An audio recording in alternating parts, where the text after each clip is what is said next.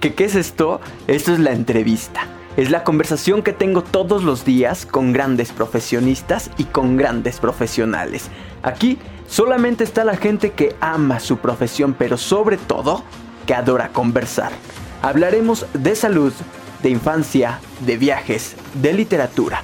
Tenemos doctoras, sociólogos, maestros, artistas, pintores, cantantes, bailarines. Aquí está todo mundo. Aquí están todos los quehaceres sociales.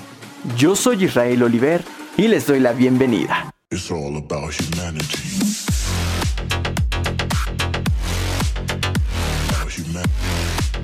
todas formas y como ustedes lo quieran creer. Estamos de vuelta, gracias a todos. Yo soy Israel Oliver. Quiero invitarlos rapidísimo antes de que iniciemos esta entrevista que vayan al Facebook, al Twitter y al Instagram para visitarnos, ¿no? Estamos como Israel Oliver y además que se den una vueltecita por Spotify. Nos está yendo bien en Spotify, en YouTube eh, más o menos. Pero ojalá que puedan escuchar el material que tenemos disponible para todos ustedes. Eh, tenemos a grandes invitados cada vez que podemos le hablamos a los más profesionales, a la gente que adora verdaderamente su profesión. Y en esta ocasión, como todos los jueves a las 8 de la mañana, ya está, ya está, ya está, ya está. ¿Cómo estás, Mike? Mi estimado Miguel Ángel Leonor, buenos días. ¿Qué tal, Oliver? ¿Cómo estás? Buenos días y también buenos días a todo el auditorio. Nosotros estamos eh, congelados, compadre. Qué frío. Ah, salí a hacer unas llamaditas hace rato en el corte Qué frío, oye, me quiero desmayar.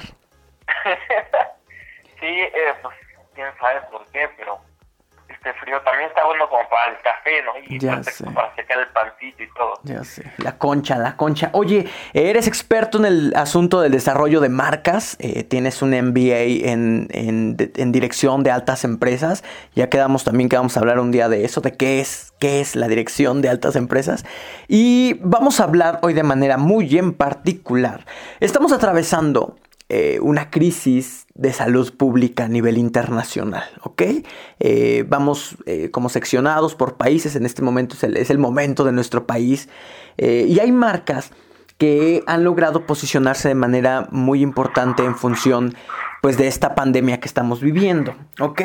Pero esta no es la única crisis que hemos eh, o que tendríamos que afrontar como una marca o como una empresa o como figura pública o como cualquier cosa. Hay diferentes tipos de crisis y hoy vamos a hablar de manera muy en particular de, el, de la es decir, de la comunicación en tiempos de crisis, ¿no? Vámonos. ¿Qué, sería una crisis, Mike? ¿Cómo, cómo podemos eh, entender que estamos en una crisis?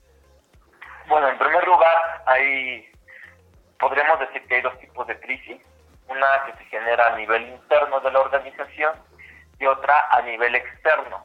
La diferencia es que a nivel interno tú puedes controlar las variables y a nivel externo tú no puedes controlar esas variables. Un ejemplo sería a lo mejor la caída de la moneda nacional. Entonces, este, tú tienes que hacer compras de todos modos y a lo mejor si haces compras en dólares, pues ya este, se arruinó eh, una temporada o el negocio entero, ¿no? Y tú no puedes manipular esta, esta variable.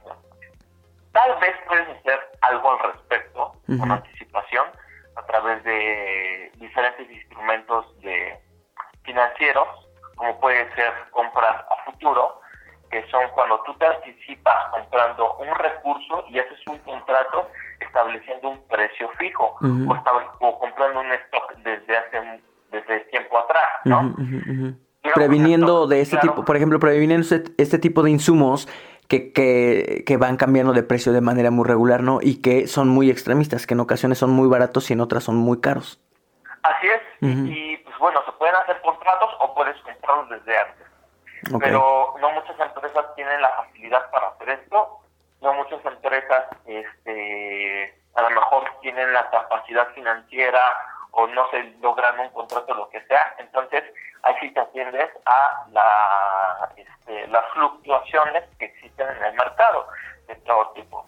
Eso es una crisis externa. Una crisis interna puede ser este cuando suceda algún problema de producción por pues puede ser por una maquinaria o por cualquier otra variable y tú lo puedes controlar, tú puedes medir y tú puedes hacer incluso el problema no vaya más allá de dentro de tu empresa. Y claro, hay mixtas, que de algo dentro de tu empresa ocasionó eh, respuestas externas. Y pues ese es otro tipo de crisis que pues, asustan mucho a los empresarios, ¿no? Porque es algo que tú ocasionaste y que tiene repercusiones en, tu público. ¿Tendrás algún ejemplo de estas crisis mixtas? Híjole, pues solamente podría hablar de los ejemplos que salen en las noticias o, en casos de estudio, porque de mis clientes no, puedo, no podría Qué bueno. mucho. Por supuesto que no. hay, es, hay un caso muy, muy popular que, por cierto, la marca se encargó y trató de reaccionar más o menos rápido, digo más o menos porque dejaron este que el tiempo pasara, o sea, tiempo a me refiero, días, horas. no, no puedes esperarte más de 24 horas en reaccionar a una crisis. El caso de Domino, donde los este hubieron empleados que hacían cosas indebidas con la comida, los grabaron y los subieron a redes sociales. Mm. Me parece que en particular a YouTube. Entonces, eh, claro, eran actividades que iban en contra de las medidas de higiene. Y eh, pues muchísima gente empezó a perder la credibilidad a nivel mundial casi casi sobre la marca y sus medidas de higiene. ¿Qué fue lo que hizo eh, Domino's? Para empezar, el CEO tuvo que sacar una, un comunicado oficial hablando de cuáles fueron sus medidas que optaron. las personas fueron sometidas a un juicio y me parece que y tuvieron, aparte de una multa, este, consecuencias más graves.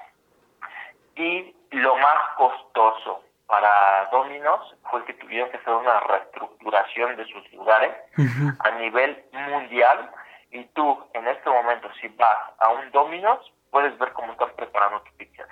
Eso es una inversión increíble para recuperar la reputación. Cuando tú tienes un, este, un desastre, cuando tú tienes una crisis de este nivel, entonces lo que debes de hacer es invertir mucho dinero. Por eso, antes de que suceda esta crisis tienes que tener tus medidas de acción eh, para poder prevenirla. Ahora, ¿tú crees que sea importante que tengamos, eh, los que tenemos eh, algunas marcas, en, que estamos desarrollando marcas, pues, ¿crees que sea importante tener siempre, siempre un departamento de atención en crisis o al menos el número de alguien que quizá tal vez nos pueda ayudar cuando tengamos crisis o podríamos resolverlos, resolverlas nosotros mismos? No, por supuesto que la primera opción, pero la pregunta es, ¿qué es ¿cuáles la, las recomendaciones que se darían para, para en un momento de crisis? Para resolver. Tener un comité. Eh, puede ser el director, más la persona de relaciones públicas, más eh, el departamento de mercadotecnia, ¿no? O tal vez si tú eres una empresa que no tiene departamentos y este eres individual, bueno, aparte las empresas también deben de tener esto, es un manual, un manual de, crisis. Claro que yo en, mis talleres explico a profundidad cómo tomar decisiones dentro de las empresas eh, y aparte el servicio de creación de manual de crisis y diferentes tipos de manuales. Lo que las empresas deben de tener es este manual. ¿Qué es lo que contiene a grandes rasgos este manual? es este tu directorio de contactos, de personas que te pueden ayudar a resolver el problema, que más que nada es eh, un análisis de tus stakeholders, de tu empresa. ¿Cuáles son tus públicos de interés, los públicos sensibles, etcétera? Y aparte, pues, eh, la, la metodología, si hay a lo mejor un contacto de medios o contactos de medios también van eh, inscritos aquí y sobre todo saber identificar el escenario de la crisis, de lo que preguntabas hace ratito. ¿Qué es una crisis? Una crisis es cuando tienes una eventualidad que no esperabas y te afecta eh, un, un cuadro en específico que yo lo veo cuando doy mis cursos, que es qué tan importante es la situación y en cuánto tiempo se tiene que resolver. Es muy diferente que sea una situación muy importante, pero que pueda resolver dentro de los próximos seis meses. ¿no? Claro, que si la producción a lo mejor de algo se hace en cinco meses, entonces eso es, entre comillas, poco tiempo para resolver este problema. Ok. Este, ahora, el asunto, por ejemplo, de la solución. ¿Qué pasa cuando te equivocas? Digo, yo creo que los expertos, cuando tú tienes alguna crisis, se, te ofrecen varias opciones. No sé, quiero pensar. Eh, pero, ¿qué pasa si se equivocan con esa solución que te están dando y genera otra crisis? Porque puede pasar y además es muy común. Sí, por supuesto. Pues eso sucede mucho en la política, ¿no? Sí, con por ejemplo que ocasionaste, diste alguna declaración, por ejemplo, eh, indebida, no sé, este, donde eres racista, por ejemplo, y te dan la solución de lanzar un, un comunicado. Y en el documento no solamente no te disculpas, sino que vuelves a reafirmar que eres eh, racista. Es decir, ¿cómo solucionas esta, esta situación o lo que pasó recientemente, por ejemplo, con el asunto de la CONAPRED, eh, bueno, del CONAPRED, perdón, este, de, de, HBO, de todo este asunto que te va generando como crisis tras crisis tras crisis? ¿Cómo le haces? Pues realmente entonces no tiene alguien que le esté asesorando y no tiene un plan de crisis. Porque no puedes cometer un error tras un error. O sea, lamentablemente así es y, ahí te va costando cada vez más capital reputacional. Lo que hace una crisis es evitar seguir teniendo pérdida de credibilidad, ¿no? Y que tienes que tener un análisis del código de, tu público para saber utilizar las palabras adecuadas, el momento adecuado. Muchas personas optan también por el silencio, decir, ¿sabes qué? Se, va, se van a olvidar del problema y mejor yo me quedo callado, y lo peor, porque digamos que es como una especie de posicionamiento.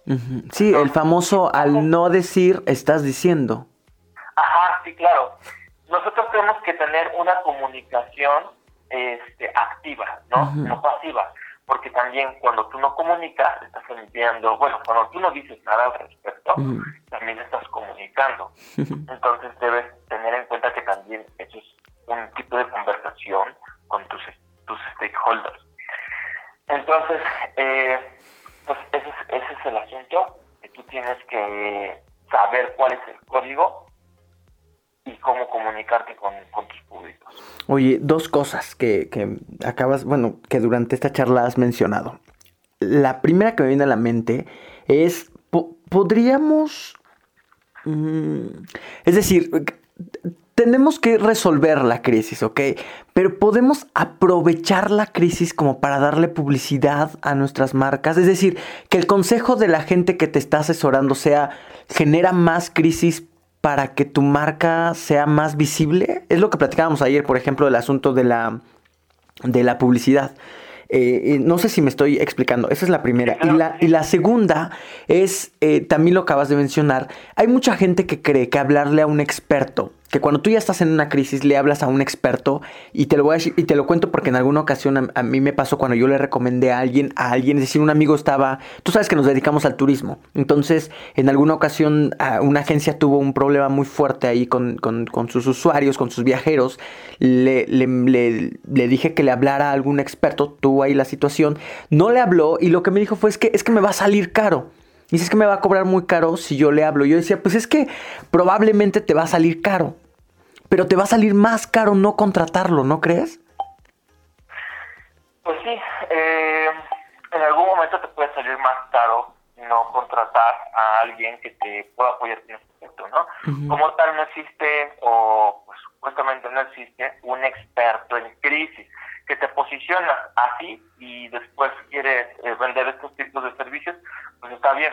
¿Qué es lo que existe? Una persona especializada en desarrollo organizacional, que entiende perfectamente cómo generar una estrategia para las organizaciones, ya sea de posicionamiento, ya sea para este, combatir la, la competencia, etcétera. Y esas personas entienden cómo combatir una crisis y cómo armar un equipo de, de contención de crisis. Como decía, tiene que ser dentro de la empresa y utilizar gente dentro de la empresa porque ellos conocen la, el clima y la cultura organizacional. Entonces, pues hay que entender primero y ver hacia adentro, ¿no? también puede ser que te contrates a alguien y este y que esa persona te resuelva todo. Pero es mucho más difícil que suceda y es menos efectivo. Esa persona que contratas tiene que trabajar con lo que hay dentro de la organización. Ahora, el otro tema. No es como, digamos, lo más óptimo generar más crisis para poder llamar la atención. Utiliza la crisis que ya está. ¿Qué tal si en algún momento no puedes controlar esta situación? ¿no? Lo mejor es dejar la crisis como está y aprovecharla. Sí se puede aprovechar. Claro, no en todos los casos. Hay casos muy extremos, muy negativos, que tú no puedes este, controlar. Hay que evaluar cada situación, porque cada situación es diferente. Y lo que debes de hacer es que en el punto más alto de tu crisis, resuelva, eh, aclares y ganes credibilidad o un poco más de credibilidad, ¿no? Y tener una estrategia a largo plazo o a medio plazo para que se vea que fuiste coherente con tus acciones del momento que tenías tu crisis. Ahora, eh, hay tres fases dentro de la crisis, cuando apenas va iniciando, cuando llega a su punto máximo y cuando baja la, la atención. El punto más idóneo para resolverla es cuando apenas va comenzando la crisis. Si ya tienes el pico de la crisis, entonces es urgente cuando baja, ya perdiste tu credibilidad, ya nadie te va a creer y si intentas arreglarlo, claro, y pues te posicionaste con el problema que tenía.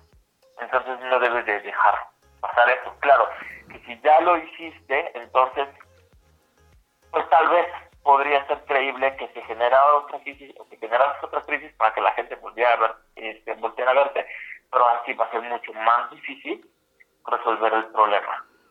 Eh, hay tres escenarios dentro de una crisis, ¿no? Uno, eh, lo podemos ver como si fuera un semáforo, eh, verde, amarillo y rojo. Un escenario verde... Como, la como la pandemia, sí.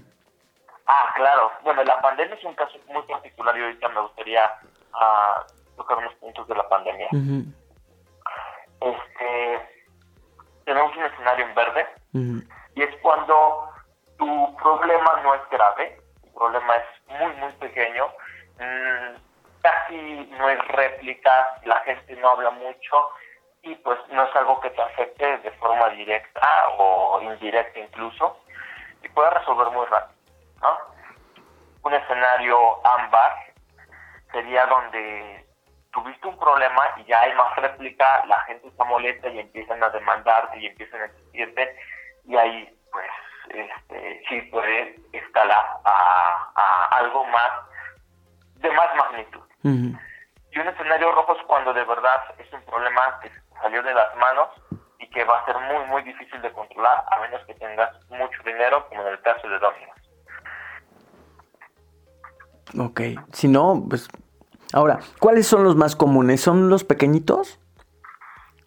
Pues digamos que los tres son muy comunes. A lo mejor un poquito menos común el escenario rojo, porque pues ahí hablamos de cosas muy catastróficas, ¿no? Como un accidente este, industrial. Ajá. Claro, este, y que aparte salga en medios de comunicación y todo esto. Esto se debe tal vez por negligencia.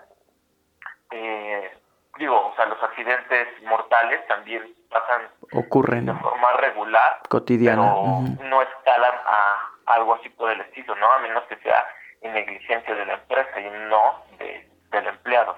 Ok. Eh, a ver, vamos a, si quieres, hacemos como una especie de ejemplos de, de, esas tres fases. Un ejemplo que se pudiera colocar en una fase verde, por ejemplo. Pues una fase verde podría ser que a lo mejor viene un, un cliente Y, y solicita un producto y tú no tienes como a lo mejor se te acabó el stock de que te molesto y se queda y no, que por favor búsquelo si yo lo necesito y en ese momento no tienes cómo resolver el problema y se va el cliente, ¿no? Y a lo mejor es un cliente que te iba a consumir una sola vez y, y a lo mejor perdiste un ingreso de 20 pesos, ¿no? O a lo mejor si es un producto electrónico de 700, 300 pesos. Y digamos, eso no escala y no impacta demasiado, ¿no? Una escala, digo, es un ejemplo a nivel interno, ¿no? en el escenario amarillo podría ser exactamente la misma situación, eh, podría ser, digo, en el caso de porque no estamos hablando de un escenario mixto. Claro, sí. nos tardaríamos muchísimo tiempo. en ejemplificar todo. un poquito de, a nivel interno. Ajá. Que hubiera un cliente que te igual te solicita algo y no tienes stock, pero el problema es que este cliente no te va a consumir uno, sino te va a consumir ciento. Y a lo mejor es un distribuidor y quiere que tú seas la persona que le provee el, el, material o el producto. Entonces ahí te encuentras una crisis que tienes que resolver mucho más rápido y impacta de forma más eh, grave dentro de tu organización y en el capital de tu empresa. Entonces es algo que tienes que resolver ya. Y pues el escenario rojo eh, podría ser cuando, he escuchado de casos muy muy fuertes que me gustaría no, no mencionar totalmente aquí, pero en el caso de muertes, ¿no? Y este, escuché una vez de, de unos niños que estaban jugando dentro de una fábrica y pues uno de los niños tuvo un accidente bastante, bueno, un accidente fatal y fue todo un problema porque eran familiares de, los dueños y el responsable que estaba ahí se fugó y una persona tuvo que resolver el problema porque fue la única que se quedó, hablaron con los medios y esa persona tenía que contactar a pues a las personas que llevan a los cuerpos eh, y pues fue todo un escenario y lo bueno es que estas personas sabían resolver una crisis, más no había un, manual de crisis. Mm, qué fuerte, qué, qué, qué, complicado además el, el, momento de la crisis, porque además vamos a una, una cuestión personal. Reaccionamos a la crisis como reaccionamos a las crisis personales. Es decir, eh, entras en pánico, entras en descontrol, no sabes a quién hablarle, eh, las opciones que te den todas te parecen que ninguna va a solucionar el problema. Este, eh, es que es un momento de locura. Ahora, yo te iba a preguntar justamente porque lo he leído. En, muchas ocasiones, quienes te dan la respuesta o quienes te ayudan a resolver las crisis, pues es tu equipo, ¿no? Es tu equipo, es decir, tú te acercas. Ejemplo, hay muchas ocasiones en que las crisis de la industria las resuelven los mismos trabajadores, los obreros, pues cuando los jefes se van y se acercan con los obreros y les preguntan qué piensan o cómo creen que se podría resolver, quizá tú te vas a, soluciones muy complicadas, muy complejas, pero en muchas ocasiones la gente que tiene contacto diario con, con eso que te podría generar crisis, pues te dan soluciones muy prácticas, ¿no? Es totalmente cierto como, como lo decía hace ratito, cuando tú generas tu tipo de crisis, tal vez eh, depende del tipo de empresa. Claro. También, ¿no? Pero mm, no siempre debes de integrar exclusivamente a los directivos. Sí, porque hay cosas que los directivos no saben que se están manifestando en niveles más eh, inferiores, hablando eh, estructuralmente dentro de la organización. A lo mejor una persona que se encuentra en ese cascadeo del organigrama abajo puede entender otra realidad dentro de la empresa y saber cómo resolver otro tipo de problemas respecto a su realidad o a su nivel de organizacional. Entonces, varias veces tienes que incluir por lo menos a un líder de opinión también tienes que identificar cuáles son los líderes de opinión eh, dentro de la empresa o personas que conocen perfectamente o llevan años dentro de tu organización, este, o a lo mejor un colaborador, si no tienes una organización grande, un colaborador que tiene a lo mejor eh, experiencia dentro de los temas, que, que tú también este, en el giro en el que está, no todo es competencia, y si es competencia también puede ser competencia amigable, donde puedan ayudarse en algún momento, ¿no? Como este. Entonces sí, es cuestión de analizar sus stakeholders internos, o sea, stakeholders me refiero a públicos de interés, para saber eh, cuáles son los actores clave. Ay, este, estos manuales de crisis que nos decías, no siempre van a poder resolver todo el, todo el tipo de crisis. O sí podríamos diseñar manuales que nos ayuden a tener una especie como de protocolo a seguir cuando entremos en una crisis. Pues, mm, una crisis, como habíamos dicho, pues es algo que no te espera y sucede de repente, ¿no? Digamos que no puedes hacer todos los escenarios posibles porque si no serían una un, un manual de crisis cuántico infinito, ¿no? que, que, que, tienes todo escrito y todas las reglas escritas. Eso no puede existir. Ahora, puedes diseñar un modelo que se adapte a diferentes situaciones, como identificar a lo mejor los códigos, identificar quiénes son tus stakeholders, cuáles son sus características, cuáles son sus beneficios, contras, etcétera, más cosas que, que, que te hacen en el momento del desarrollo de un manual para las crisis bueno, digo, igual de forma personal los puedo asesorar o podemos tomar un taller de toma de decisiones y este no puedes generalizar, pero sí puedes hacer un modelo que se adapte a varias situaciones, ¿no? Por ejemplo, con lo que tenemos ahorita con el COVID. Con el, con el COVID, que además sí tiene razón, es una de las crisis más complicadas que hemos tenido y muchas empresas eh, han, digamos, medio han sabido aprovechar un poquito el asunto de la crisis. ¿no? Eso, es, eso es también parte de las dudas que yo tenía. ¿Cómo podemos ir aprovechando las crisis externas que se presentan para que nuestras empresas vayan saliendo un poco más a flote y aprovechar estas, estas crisis? Oye, yo te agradezco como cada jueves que nos hayas eh, pues ayudado con la información. ¿Este taller de toma de decisiones es para empresas? Es para empresarios. Ajá. Y este el manual de desarrollo de, contención de crisis y es para empresas.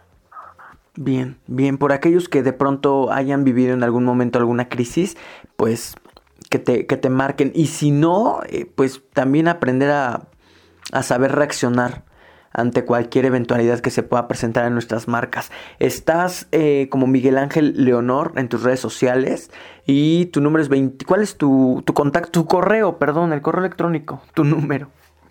Sí, no hay problema. Mi correo es miguel.leonor.com.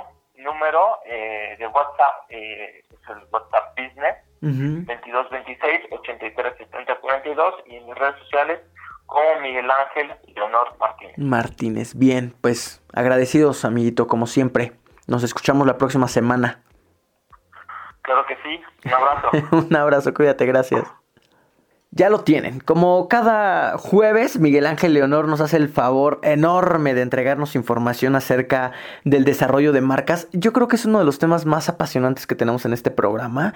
El, ojalá que tengan la posibilidad de contactarse con él si es que ustedes tienen alguna marca en desarrollo, si les interesa desde el elegir el nombre, logotipos, identidad, manuales, todo hasta llegar a este punto en el que podrían considerar cualquier crisis que se les presente de manera eventual u ocasional en las empresas, en las marcas, o si ustedes son una marca personal, pues pueden tomar este taller. Vamos a la pausa. Eh, vamos, hoy vamos bien, vamos con mucho tiempo.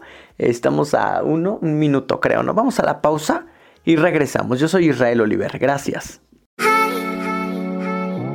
Este mes en Viajeros Poblanos estamos listos para arrancar nuestros viajes. Conoce nuestro protocolo de seguridad ante el COVID-19. También ya puedes reservar para nuestro tour el 11 de octubre a las impresionantes grutas de Tolantongo. También visitaremos Taxco de Alarcón y grutas de Cacahuamilpa el 25 de octubre. Este Además, Cumplimos dos años de viajar por todo México. Gracias. Recuerda, búscanos en Facebook como Viajeros Poblanos. Gracias. Viajar nos hará libres.